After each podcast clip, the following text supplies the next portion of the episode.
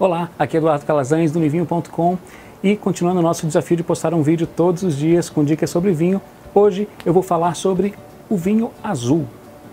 Bom, continuando essa série de vinhos de cores diferentes, o vinho azul ele nada mais é do que um vinho criado para chamar a atenção da mídia e conseguiu.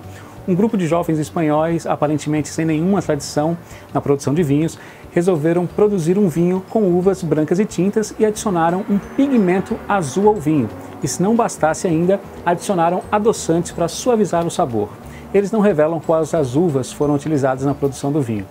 Então, o vinho azul, tão comentado em toda a mídia, nada mais é do que um vinho de qualidade duvidosa, com corante ou pigmento azul. Bom, eu ainda não provei esse vinho azul, é, mas eu não acredito que ele tenha algo mais que possa chamar a atenção do que simplesmente a propaganda que estão fazendo. Mas vamos esperar que ele chegue por aqui e conferir. Se você já provou o vinho azul, deixe um comentário aqui embaixo e compartilhe essa experiência conosco, ok?